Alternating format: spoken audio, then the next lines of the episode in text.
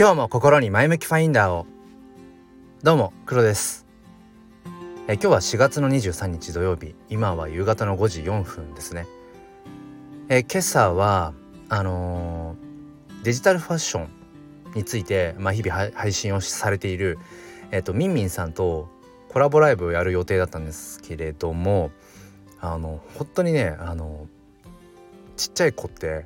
休日朝起きるの早いですよね。なんで平日いつもその時間に起きてくれないんだっていうなんかぐらいの時間にいやむしろそれ以上早く、えー、起きてきて、うん、もうコラボライブ開始3分ぐらいで、えー、終了のゴングが鳴りました。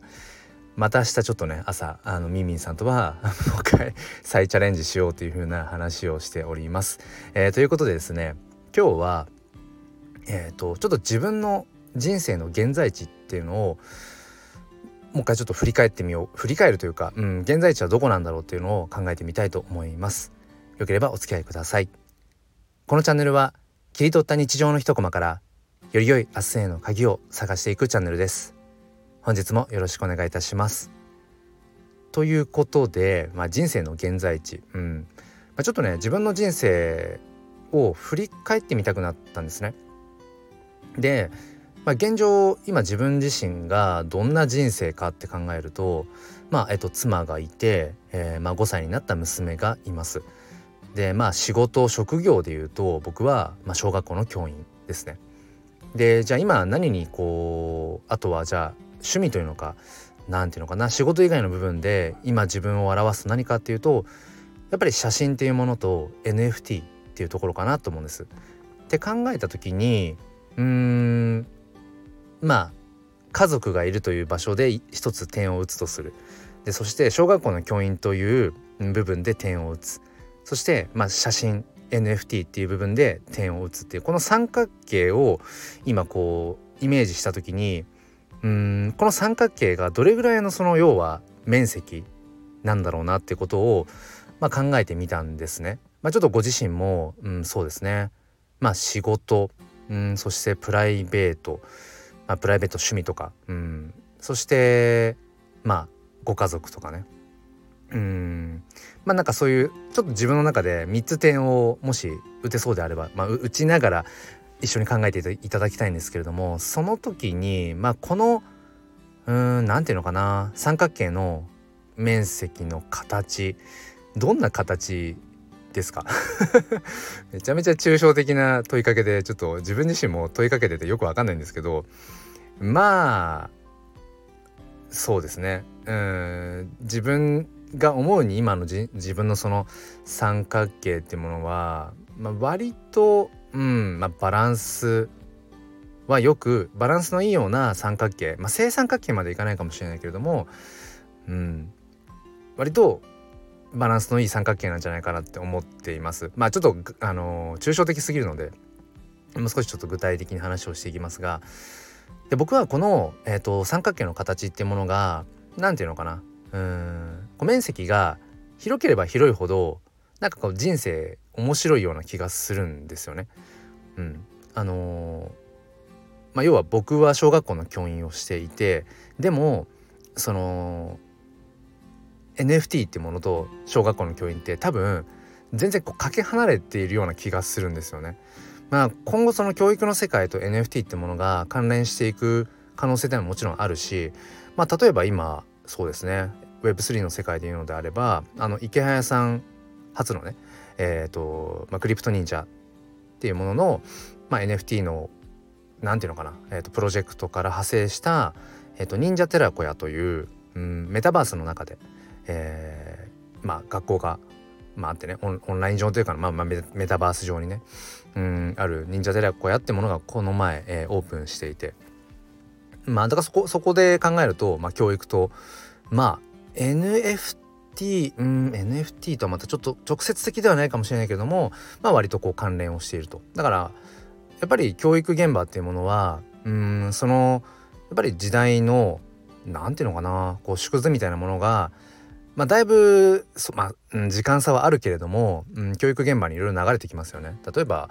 今小学校だと、まあ、ギガスクール構想、うん、1人1台のね端末を持ってとか、まあ、だいぶそこの部分っていうのはあのそういう教育現場のデジタル化っていうのは遅いと思うんですけれどもいまあ、未だにほうきを使ってる掃除をねしてるぐらいだったりするので、まあ、相当その時代のうん何ていうのかな流れから考えるとまあ後発的ではあると思うんですけれどもやっぱりいろんなこう時代の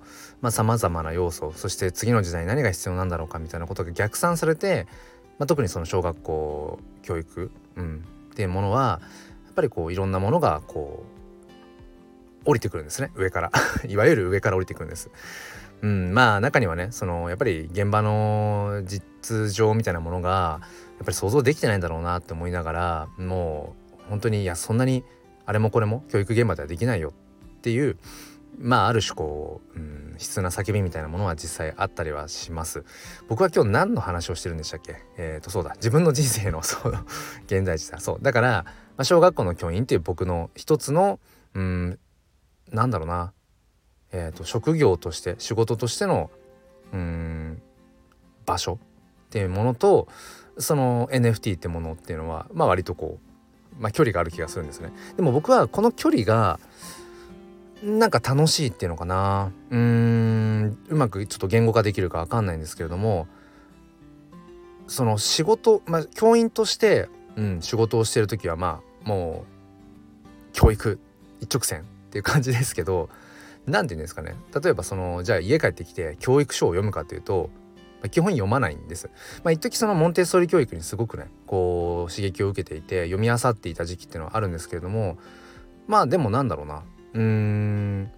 明日の授業で使えるなんか授業実践の本とかそういった類の本とかも全然読まないし、まあ、なんかむしろ興味なくて、うん、なんかもう全然その直接的に関係なさそうなえっ、ー、となんかマーケティングの本とかうん、まあ、最近だとあれですねなんか「This is Marketing」っていう、うん、セス・ゴーディンだったかな？のを読んでいたりだとかうんなんだろうなもう全然直接関係ないよねみたいなことを普段取り入れてたりとかっていうことが多いんですね。だからいわゆるその教育っていうようなものを普段その仕事以外の場面では、まあ、触れる機会がないと。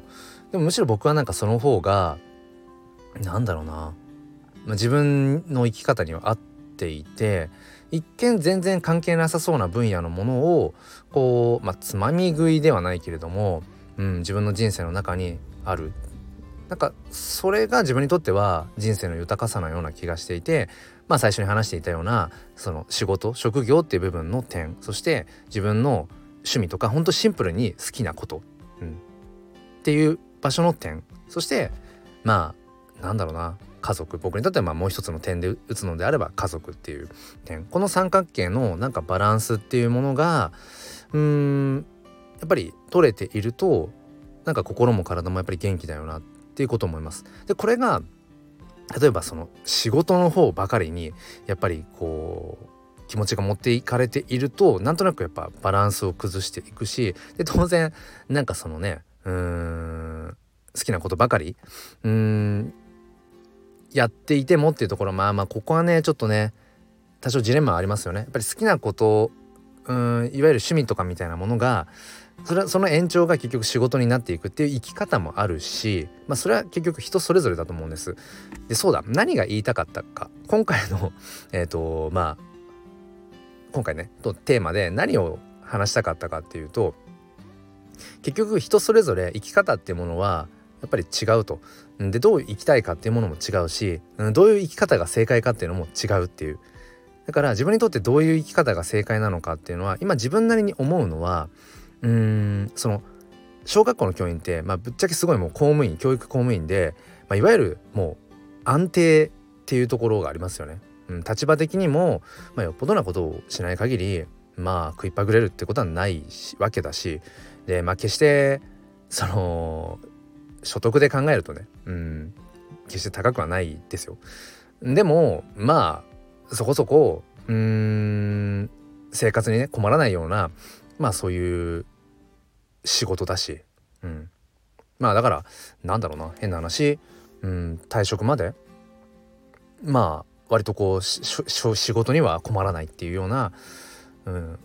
そういう、まあ、ポジションではありますよね。だからすごくそこは安定っていうものを僕自身がきっと求めていてでもどこかでその安定だけじゃつまらないっていう自分もいるんですよね。ももともと教員になる前はその、まあ、バンドでねうんなんかこう生きていきたいみたいな気持ちもあってで結構今考えてもそれってすごく、うん、可能性がやっぱり低いわけだしうんなんか、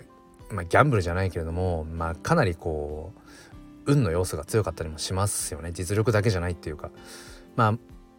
僕がそのバンドを夢見てた頃と今の時代っていうのはまたいろいろ変わってきているからうんなんかその、まあ、実力さえあればとかっていうこともあるかもしれないしね。まあそこの辺はちょっと置いておいたとして、うん、だからどこかでその安定性っていうものとあとは今僕の中でいうやっぱりハラハラドキドキワクワクできるものっていうものとしてやっぱり NFT っていうものを今僕がやっぱ夢中になれる理由としてはやっぱりその安定とはまたねえー、とかけ離れてるっていうのかな。うん、特に、まあ、まだまだそのクリプトの世界暗号資産とかね、えー、暗号資産？暗号通貨？仮想通貨？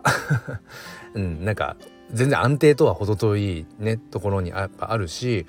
なんかそういったものに、うん、ワクワクするっていうのはまあ多分必然なのかなって感じはして。でこれは多分僕自身が HSP まあもっと言うと、えー、HSE 型 HSS っていうその傷つきやすくて繊細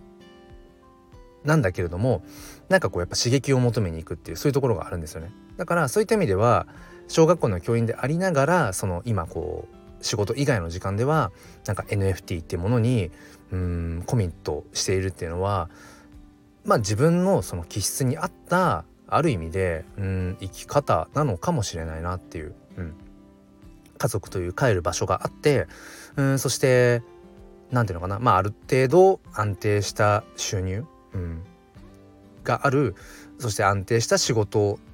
であるその小学校の教員っていううん肩書きを持ちつつだからこそなんかその不確実なうん NFT ってものにこう今夢中になっているっていう、うん、そんなような気がします。うん、なので、まあ、今日はねその自分の人生、まあ、生き方っていうものを、まあ、ちょっと振り返ってみた時に、うん、まあなんかねいろいろ思うところはあるけれどもでも、うん、やっぱり自分のその気質に合った、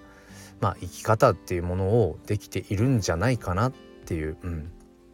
お話でした。なんかちょっと取り留めもない部分もあったんですけれどもなんかふとね今日えっ、ー、と一日家族と